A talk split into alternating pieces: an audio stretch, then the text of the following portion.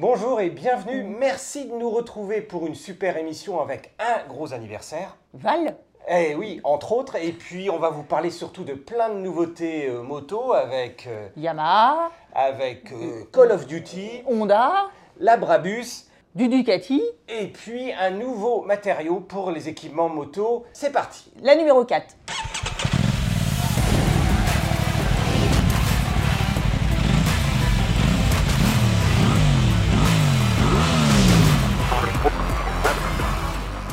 Semaine, c'était l'anniversaire d'un mythe.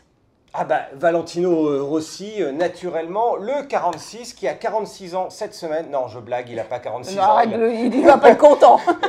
Il est parti à la retraite, ok, l'année dernière, mais il n'a que 43 ans cette année. Alors que la saison euh, MotoGP euh, reprend, elle a repris avec euh, les tests en Indonésie, avec le tout nouveau tracé tout juste construit. Tellement tout juste construit d'ailleurs, c'est que les pilotes ont eu droit à de la boue, parce que c'est la saison des pluies Ça en Indonésie. Donc autant dire qu'il y a eu beaucoup, beaucoup, beaucoup de chutes et que le tracé a été jugé limite dangereux. Et donc du coup, eh ben, qu'est-ce qu'ils font? Eh ben, Ils vont refaire la moitié du tracé.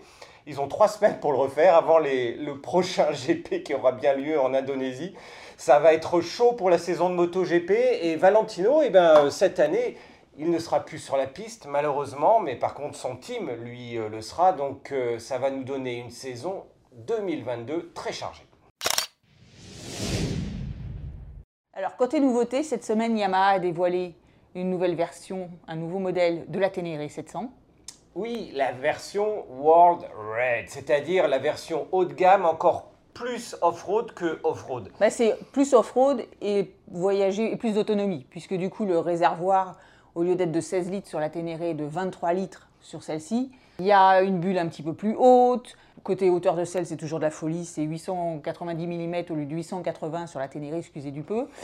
Et puis le passager, de toute façon, comme c'est pas fait pour du haut, eh ben là on peut enlever la selle passager et mettre un, un top case, quoi, pas un top case ou des valises à la place, donc top. Et puis après des suspensions de malade. Et oui, avec euh, des suspensions euh, Kayaba ou Kib pour être beaucoup plus euh, modernes avec, qui ont un débattement supérieur par rapport à avant. On passe à 230 mm pour la fourche avant, 220 mm pour l'arrière, ce qui donne une garde au sol de 250 mm. Là, on est vraiment sur une Ouais. machine typée pour le off-road. Et puis, ce qui est bien, pas dans des cylindrées très très lourdes. Ok, la Yamaha Ténéré 1200 était une super moto, mais franchement, pour aller faire du off-road, c'était euh, pas tout à fait ça. Alors qu'avec une 700, en fait, eh ben, c'est euh, plus sympa. Bon, la seule chose qui est pas sympa dans l'histoire, Bah, c'est qu'il faut mettre la main au portefeuille un petit peu plus, 2500 euros de plus par rapport à la Ténéré standard, ce qui fait du 12 500, 799 euh, euros euh, exactement. C'est 2600 euros de plus que pour la Ténéré euh, 700 de base. Et on arrive en fait quasiment au prix de, de la Touareg 660, puisque la Touareg est à 11 999 euros. Et un peu, alors le réservoir est moins euh, important sur la Touareg, mais on va dire que c'est les deux, les deux rivales si vous avez envie de, de faire du off-road léger, on va dire. Et puis du off-road dans cette gamme de cylindrées. On va vous en reparler un tout petit peu plus tard. Mais ce dont on va vous parler tout de suite, eh ben, Là, on passe euh, chez un autre japonais qui est Honda avec la CB 1100. La CB, c'est vraiment la moto euh, magique, mythique. hein.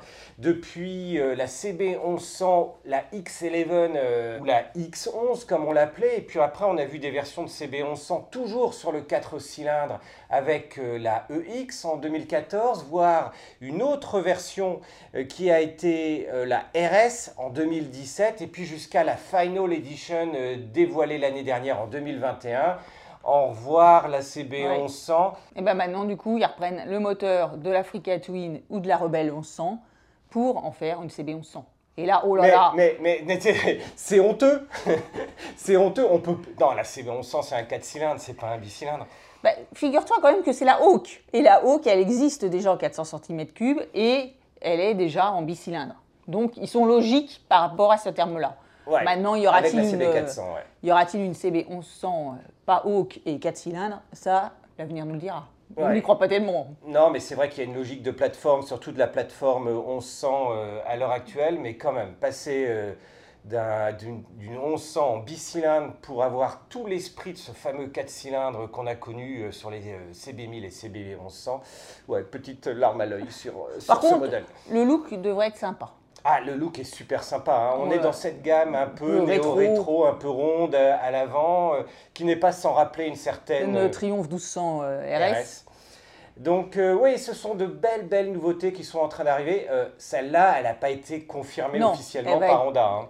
Honda France, parce que du coup là, elle va déjà être présentée au Japon. On va avoir plus d'informations effectivement avec le salon de Tokyo qui arrive, donc d'ici mars ou avril, c'est-à-dire dans quelques semaines, on vous en dira encore plus.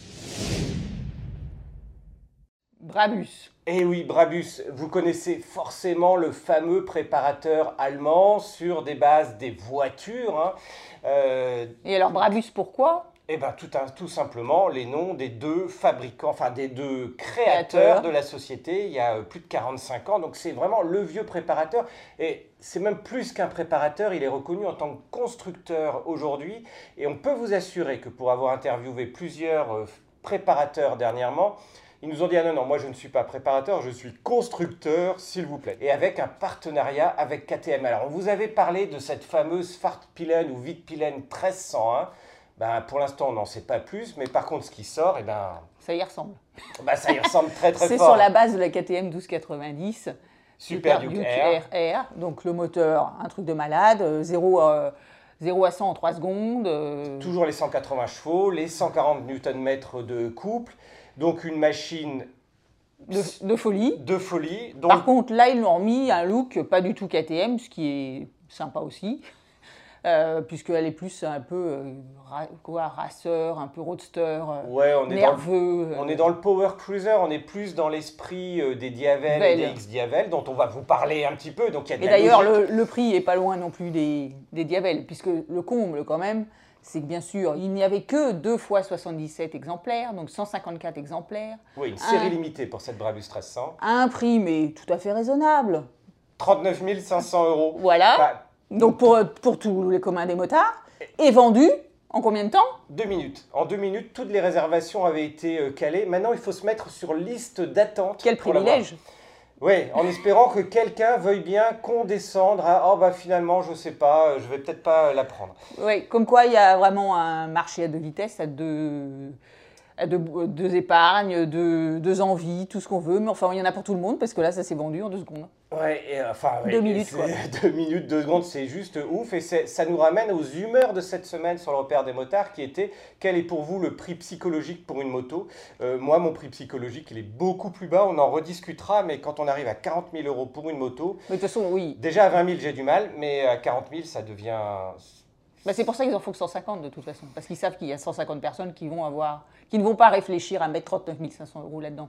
Et d'où toutes ces séries limitées qui poussent euh, bah, les prix vers les hauts. hein. C'est pareil pour la, pour la mine de rien, pour la 700 Ténéré euh, à 12 799 Oui, dans une moindre euros. mesure, Une mais- 700, bah, on n'était pas habitué à voir ça aux environs de 12 à 13 000 euros avant. Donc, euh, Bah oui, mais comme ils ont vu que la Touareg, elle était à 12 000, donc ils se sont dit, bah tiens, allons-y bah oui, aussi. ça paraît cohérent. Bon, il y avait des justifications. Tout mais, à fait.